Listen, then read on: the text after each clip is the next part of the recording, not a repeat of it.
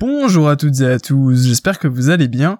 On se retrouve aujourd'hui pour un nouvel épisode de ce podcast consacré au trading et aux crypto-monnaies. Aujourd'hui, pour faire suite un petit peu, euh, eh bien, toute la série de podcasts qu'on a fait sur les chandeliers japonais, j'ai envie de vous parler un petit peu de mimétisme et en fait euh, d'analyse un peu comportementale sur ce qui se passe véritablement au niveau des chandeliers japonais. Voilà, du coup, dans euh, finalement dans les précédents podcasts, je vous ai pas mal parlé des configurations de, de chandeliers japonais, euh, notamment voilà tout ce qui était euh, Arami, euh, Avalante, Étoile du soir, matin, etc. Et la question que j'ai envie de vous de, nous poser en fait dans, dans ce podcast, c'est est-ce que ces configurations sont réellement efficaces et est-ce qu'elles permettent finalement de gagner de l'argent en bourse et en trading? Euh, Parce que voilà, on peut on peut tout simplement penser que ça ressemble un peu à une solution miracle en se disant voilà il y a une étoile du matin donc automatiquement le prix va derrière euh, changer de, direction. Euh, est-ce que du coup c'est une sorte de solution un peu miracle? Du coup c'est vrai que quand on découvre euh, ce genre de technique de stratégie que du coup ce soit sur les chandeliers japonais ou sur toute autre méthodologie, ça peut être les droits de tendance, les n'importe quoi, les, bandes de Bollinger, etc. On a l'impression d'avoir trouvé le Graal. On a l'impression d'avoir trouvé la solution qui permet de prédire euh, le marché et puis du coup de gagner à chaque fois.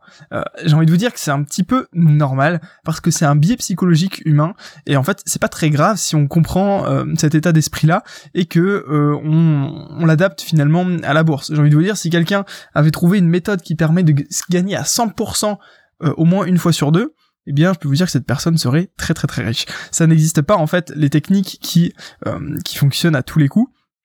Du coup, on va un peu parler dans ce podcast de quels sont finalement les gros biais euh, qu'on peut avoir et les gros les grosses problématiques qu'on peut avoir justement par rapport eh bien à ces entre guillemets méthodes miracles et est-ce que ça fonctionne du coup réellement. Du coup, j'identifie finalement deux grosses sources de problèmes par rapport eh bien à cette histoire de gagner de l'argent ou pas avec les chandeliers japonais.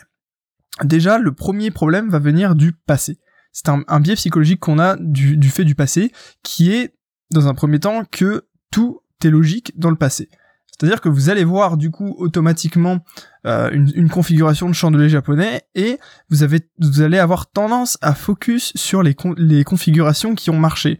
C'est pour ça que quand on fait un backtest en trading, c'est-à-dire euh, on retourne, enfin on prend une stratégie et on l'applique euh, au passé pour voir ce que ça aurait donné, eh bien on a toujours l'impression que ça a des bons résultats parce que euh, si on le fait manuellement du moins parce que euh, on a toujours notre œil a toujours tendance à aller focus sur les situations dans lesquelles on a raison. On, a, on aurait eu raison dans le passé et pas du tout sur celles qui qui sont comment dire, qui porte à confusion, etc. On n'a pas l'ambiguïté du temps présent. Et du coup, c'est pour ça que je vous dis que tout est logique dans le passé. C'est logique dans le passé que, après une étoile du matin ou du soir, eh bien, le prix se retourne. C'est logique dans le passé qu'après une avalante, le prix se retourne. Par contre, dans le présent, euh, eh bien, c'est, euh, c'est pas du tout la même chose. On n'a pas du tout cette, euh, cette logique-là, puisqu'on ne sait pas du tout ce qui va arriver derrière. Donc, finalement, dans le, dans le passé, tout est plus facile analyser puisque en fait on a toutes les données disponibles donc c'est très facile de prévoir ce qui va se passer après. Euh, en fait, si vous voulez, quand on a un historique complet de, de, ce qui s'est passé, etc., eh bien, on n'a aucune crainte de ce qui va arriver, puisque l'on sait déjà ce qui est arrivé. Je sais pas si vous comprenez l'idée, mais donc, en fait, quand on va découvrir, eh bien, tous ces, ces patterns, toutes ces stratégies sur les chandeliers japonais, par exemple, c'est applicable comme je vous dis à n'importe quelle stratégie, eh bien on va s'amuser à regarder un peu dans le passé euh, si ça aurait donné de bons résultats. Oui, c'est logique puisque comme je vous dis, on focus sur ce qui fonctionne et comme on a un historique complet, en fait on n'a pas peur du coup, on enlève toute la psychologie entre guillemets négative euh, de de la peur de rentrer, de la peur de sortir trop tôt, etc. Et, donc en fait on n'a plus de crainte puisqu'en fait on sait que euh, après cette avalante là qu'on vient de voir sur le graphique, eh bien le prix décale exactement dans le bon sens comme on l'aurait prévu, qu'on pense qu'on l'aurait prévu. Je sais pas si vous comprenez vraiment l'idée que j'essaie de vous faire passer là euh, précisément dans euh, ce morceau du podcast, mais concrètement le, passé, le fait d'avoir un tout l'historique, ça, ça fait un, ça, porte un gros biais euh, qui empêche de voir objectivement les choses. Rien ne dit que si vous aviez vu la configuration que vous voyez là précisément sur le graphique, eh bien euh, en temps réel, rien ne dit que vous auriez pu gagner de l'argent avec cette configuration-là, puisque peut-être qu'en temps réel, ça vous aurait paru trop ambigu ou pas du tout euh, pertinent en fait sur le moment présent. Vous voyez l'idée? Donc clairement, je pense que le premier gros problème euh, de qu'on a l'impression que ce soit une solution miracle, ça vient de là. Ça vient finalement du fait que on a l'impression que waouh, ça fonctionne à tous les coups, alors qu'en vérité, pas du tout. C'est juste le quand on regarde le passé, on a cette impression-là. Euh, également, il va y avoir d'autres problématiques qui vont être plus spécifiques du coup euh, au chandelier japonais. Euh, premièrement, c'est que tout le monde n'a pas les mêmes. Euh, c'est aussi simple que ça. Euh, si vous regardez par exemple des chandeliers en journalier, nous, enfin moi personnellement je suis sur le fuseau horaire français, et donc voilà j'ai un fuseau horaire particulier, donc mes chandeliers journaliers ne vont pas avoir du tout la même tête qu'un américain, qu'un asiatique, que voilà, pas, du tout. Pourquoi? Parce que automatiquement, euh, il va avoir des chandeliers journaliers différents. Après, ça va dépendre parce que si vous prenez des chandeliers journaliers, euh, euh, des chandeliers, sur une unité de temps plus inférieure comme le H1, le M5, etc. Tout le monde va avoir les mêmes puisque 5 minutes ou 10 minutes ou une heure, c'est la même, c'est les mêmes partout. C'est juste que l'heure sera différente, mais le chandelier en lui-même restera euh, restera de la même heure. Par exemple je sais pas moi euh, si je prends un chandelier de euh, qui a qui sera à midi chez nous bah, il pourrait par exemple être à 6 heures eh bien aux États-Unis. Mais en gros le chandelier restera le même. Donc à ce niveau-là c'est pas trop un souci. Par contre c'est pour les chandeliers journaliers. Par exemple si moi je vois une configuration d'avalement mais peut-être que un américain ou un asiatique ne verra absolument pas la même configuration parce que ces chandeliers journaliers ne sont pas les mêmes. Donc automatiquement eh ben ça, ça peut prêter à confusion, ça peut être un peu embêtant. C'est pour ça que les chandeliers ne vont pas fonctionner à tous les coups puisque comme tout le monde ne va pas voir la même chose, tout le monde ne va pas interpréter de la même manière. Alors après, comme je dis, euh, tout dépend de la manière dont on va analyser ça. Si on analyse ça plus de façon psychologique, en essayant de comprendre ce qui se passe derrière, on peut éventuellement quand même s'en servir, puisque euh, la psychologie reste la même, peu importe la tête du chandelier. Ok? Euh, Deuxième chose, c'est que tout le monde ne va pas suivre les mêmes signaux. Peut-être que vous, vous allez suivre les avalements, moi je vais suivre les étoiles du, du soir et du matin. Peut-être que quelqu'un va suivre les trois corbeaux, j'en sais rien. En gros, personne ne va forcément utiliser les mêmes signaux. Et comme vous le savez, en bourse, plus un grand nombre de personnes vont acheter en même temps, ou vont essayer d'acheter en même temps, ou vont essayer de vendre en même temps, etc. Et plus il va y avoir des décrochages violents du prix. C'est logique. Et donc, automatiquement, si tout le monde prend les mêmes signaux d'entrée et de sortie, eh bien, c'est à ce moment-là qu'il faut se positionner. Il faut se positionner en même temps que le démarrage. Sinon, après, c'est fini. Et le fait que tout le monde ne va pas utiliser les mêmes signaux, tout le monde ne va pas voir les mêmes choses, etc. Ça fait qu'automatiquement, sur les chandeliers japonais, on peut un petit peu contester le fait qu'ils soient extrêmement euh, utiles, puisque comme je vous disais, euh, peut-être que moi je vais pas utiliser ce signal-là, ce signal-là, peut-être que vous allez utiliser un autre, etc. Donc, automatiquement, euh, ça va pas du tout avoir le même impact et peut-être qu'il y a des signaux qui vont pas du tout fonctionner. C'est pour ça que, comme je vous dis, il vaut mieux pas prendre ça comme un signal, mais plus comme euh, une manière d'analyser, de dire ok, il y a peut-être ça qui peut se mettre en place, etc. Mais pas du tout comme un signal d'entrée ou de sortie. Après, évidemment, tout va dépendre de la stratégie. Mais si on se base, comme je vous disais, sur la psychologie qu'il y a derrière le chandelier, eh bien, le, mimétisme en fait euh, va, enfin, comment vous dire ça? Si euh, moi, quand je vois une étoile du, du matin ou du soir, eh bien, je ne vois pas je, ne considère pas que c'est juste un pattern chandelier. Je me dis pas, les autres ont vu un pattern de chandelier japonais, donc vont prendre position. Moi, ce que je vois, c'est que il y a eu un changement de, de direction du prix euh, qui a été euh, tout simplement dû à la psychologie des investisseurs, au fait que ils ont vu ça, il y a eu une pause, etc. Et le prix est reparti. Mais je le vois pas en fait comme juste un pattern de chandelier. Je le vois comme ce qu'il est réellement, ce qu'il y a derrière. Et si vous le voyez comme ça, effectivement, c'est moins problématique parce que vous pouvez vous adapter et vous, ne prenez pas le pattern comme tel. Je sais pas si vous, voyez l'idée que je vais vous faire passer. Je sais que ça peut être un petit peu complexe là sur le, coup, mais concrètement, si vous allez au-delà de ce qu'est le chandelier et de ce qui, de ce qu'il signifie pour la psychologie et la manière dont les acteurs du marché pensent, effectivement, ça a beaucoup plus de sens. Euh, dernier point que je voulais vous aborder dans les problématiques, c'est qu'un signal sur une grosse unité de temps va être beaucoup plus euh, beaucoup plus fort qu'un signal sur une petite unité de temps. En gros, un signal D1, eh bien, ça n'a absolument pas le même poids qu'un signal M5. Euh, en gros, les chandeliers sur le M5 veulent absolument euh, enfin je vais pas dire qu'ils veulent absolument rien dire, mais c'est beaucoup moins euh, fiable que sur une grosse unité de temps. Pourquoi? Parce qu'il y a plein de parasites. En gros, s'il un gros acteur du marché qui se positionne à tel ou tel moment, bah, le cours il peut bouger un peu, etc. Il y a plein plein plein de paramètres qui font que automatiquement, euh, sur des petites unités de temps, il y a moins de volume, il y a moins de transactions, etc. Donc automatiquement, eh bien, euh, la tête des chandeliers est un peu différente. C'est pour ça que, comme je vous disais, on peut avoir des gaps sur les, les cours d'unité de temps, euh, même sur le forex ou même sur les cryptos. Et euh, donc clairement, les, les, signaux sont, sont bien différents en fonction de, de l'unité de temps. Je vous dis, une unité de temps D1, souvent les signaux sont plutôt clairs sur les chandeliers japonais. Par contre, voilà, sur du M5, du M1, du, du M30 encore, c'est pas pour le coup euh, extrêmement euh, extrêmement terrible. Après tout dépend de la stratégie ici. Euh, pour vous ça fonctionne, faut foncer quoi. Mais disons que de, de, manière générale, un signal d'entrée, un setup, etc. va être beaucoup plus fiable entre guillemets sur le D1 que sur le M5. Dans, enfin par exemple du moins. du coup comme comme je vous le disais tout à l'heure, il n'y a pas véritablement de solution miracle. En fait, ce qu'il va falloir faire, c'est de prendre un peu de recul avec l'utilisation des chandeliers et comme je vous le disais juste il y a quelques instants, euh, plus voir le chandelier pour ce qu'il représente plutôt que pour ce qu'il est. Parce que qu'est-ce que c'est un chandelier? C'est des morceaux de pixels sur votre écran. Et qu'est-ce que qu'est-ce qu'il y a derrière? Du même, de manière générale, une courbe de bourse, c'est un, un, ensemble de pixels. Mais qu'est-ce qu'il y a derrière cet ensemble de pixels? Il y a des milliers, des millions de d'investisseurs et d'ordinateurs qui prennent des positions. Et et ce qu'il faut être capable de voir, c'est comprendre un peu la globalité de ça, comment les gens pensent, comment les gens réagissent, et en fait ça va se faire de manière implicite. Après vous allez du coup relier ces tas de pixels, j'ai envie de vous dire, à de la psychologie. Et quand on fait de l'analyse graphique, c'est vraiment de l'analyse comportementale. C'est clairement, on essaie de comprendre ce qui se passe, mais on le simplifie avec des traits, des, des, des droites, etc., des, des zones mais clairement c'est juste de la psychologie euh, euh, pure et dure. Donc moi c'est ce qui me passionne clairement sur euh, sur l'analyse graphique. Mais du coup faut prendre du recul avec ça et pas dire bah, vu qu'il y a ce pattern là automatiquement il va se passer ça. Non. En fait c'est parce qu'il y a une telle réaction derrière que il peut y avoir potentiellement telle ou telle chose. Ok?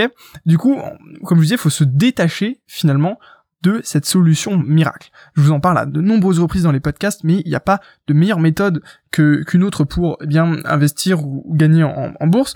Euh, heureusement d'ailleurs, en fait, il y, a, pas après il y a des méthodes qui vont fonctionner mieux que d'autres, mais en fait, la meilleure méthode que vous pouvez avoir, c'est la méthode qui va être adaptée à votre psychologie, évidemment. Ça va pas être une méthode miracle où il suffit de suivre en fait un setup d'entrée ou de sortie. Non, ça va vraiment être la méthode qui va vous convenir pour le coup. Et du coup, quand vous comprenez finalement que tout est statistique en bourse, euh, c'est-à-dire que euh, voilà, vous pouvez du coup perdre euh, deux fois deux fois sur trois, mais si le trade que vous prenez la troisième fois, il rattrape tous les gains de, de, vos pertes précédentes, c'est ok, vous, vous êtes rentable. Vous voyez, l'idée, tout est, tout est une question de statistiques, donc il faut calculer par exemple votre taux de réussite, etc. Et donc, euh, peut-être que sur, euh, je sais pas moi, il y a 55% de, des, des avalantes qui fonctionnent. En gros, le setup d'avalante fonctionne à 55%. D'ailleurs, il y a plein d'études comme ça, c'est un exemple, je sais pas si c'est vrai, mais il y a plein d'études comme ça qui étudient les, les analyses graphiques et qui et donnent des statistiques basées sur des milliers de graphiques pour telle ou telle situation pour voir en fait un peu le pourcentage de, résultats. Vous pouvez aller voir, vous pouvez taper ça, vous pouvez trouver pas mal d'informations sur internet, mais imaginons par exemple que la Valente, eh bien, elle gagne, on va dire, dans 60% des cas, que dans 60% des cas, le prix décale un petit peu. Eh bien, potentiellement, vous savez que c'est des statistiques, donc quand vous prenez une avalante, vous acceptez le risque que, eh bien, vous, pouvez perdre, eh bien, 4 fois sur, 4 fois sur 10. Vous voyez un petit peu l'idée, c'est vraiment, il faut voir les choses comme ça, il faut se détacher d'une solution de je gagne à chaque fois, et puis voilà. Euh, évidemment, ne pas prendre le passé pour le futur. Je sais pas si vous voyez, mais des fois, dans, dans les, les brochures, des trucs d'investissement, euh, il y a toujours les performances passées ne, euh, ne, comment on dit ça? Ah, j'ai perdu le, j'ai perdu le terme exact qui est utilisé par les professionnels, ne prévalent pas des performances futures, un truc comme ça. en, en gros, ils veulent vous dire que ce qui s'est passé euh, hier ne voudra pas dire que ça se passera de la même chose demain.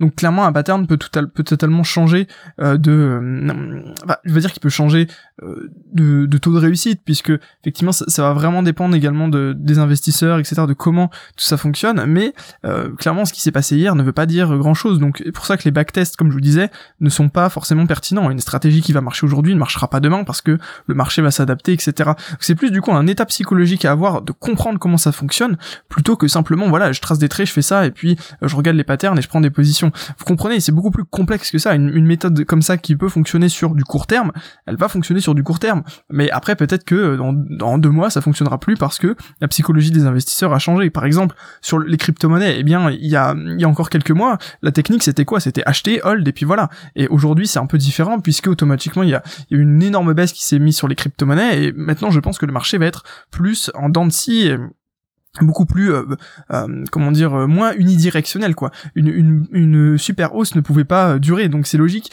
que derrière on peut, la technique du achat et hold ne fonctionne plus vraiment aujourd'hui sur le bitcoin. Après peut-être qu'aujourd'hui c'est une bonne occasion d'acheter parce que derrière ça va remonter etc je ne sais pas. Mais voilà, c'est pour vous donner un petit peu ma vision des choses.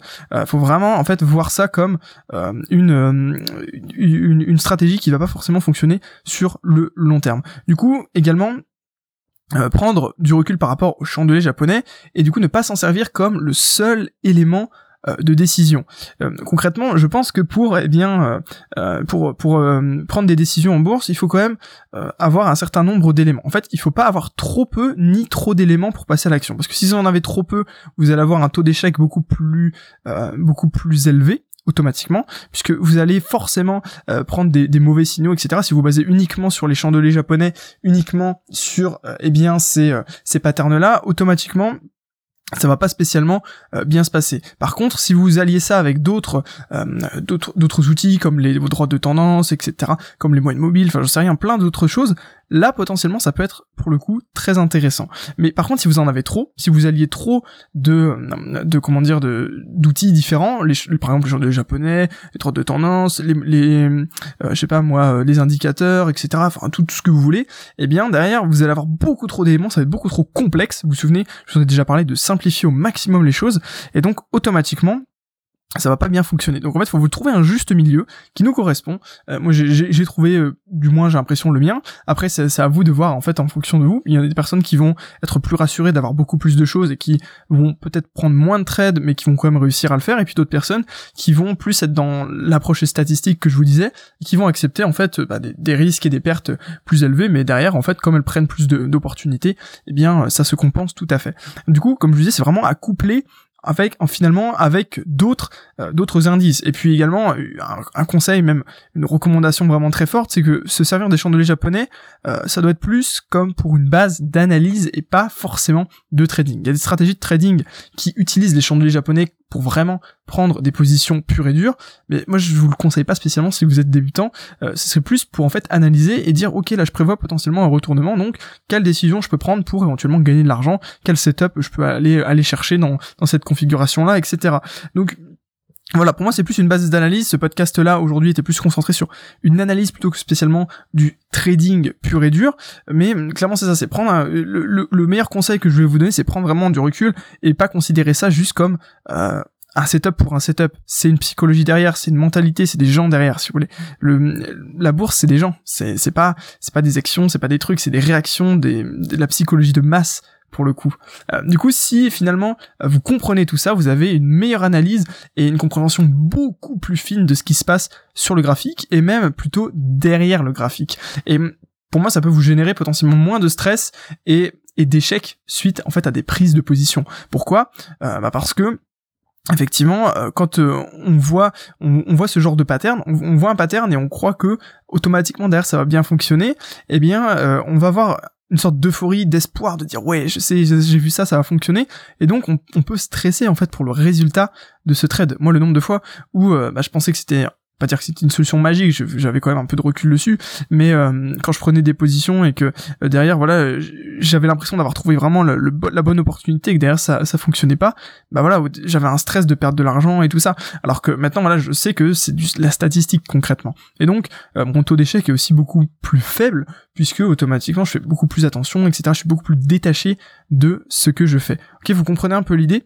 Dans tous les cas, si vous souhaitez, eh bien, tout simplement renforcer un peu votre niveau d'analyse graphique, je vous ai préparé une vidéo qui euh, en fait vous donne mes trois meilleurs conseils pour vous lancer un peu dans l'analyse graphique, pour clarifier un petit peu tous vos graphiques. En fait, j'ai créé cette vidéo pour tous ceux qui veulent euh, maximiser un peu la lisibilité de leurs graphiques pour pouvoir analyser mieux et puis prendre euh, de, de, meilleures décisions. Du coup, si ça vous intéresse, il vous suffit de cliquer dans le premier lien dans la description de ce podcast et puis du coup, je vous donne directement accès à cette vidéo. En tous les cas, j'espère que ce podcast vous aura plu. N'hésitez pas à me donner vos avis en commentaire, ce que vous pensez un petit peu de tout ça et de, des chandeliers japonais, ça m'intéressera un petit peu d'avoir vos retours. Et puis on se dit à très bientôt pour un nouvel épisode de ce podcast. D'ici là, portez-vous bien, je vous souhaite à tous un excellent week-end, prenez soin de vous et puis à très bientôt tout le monde.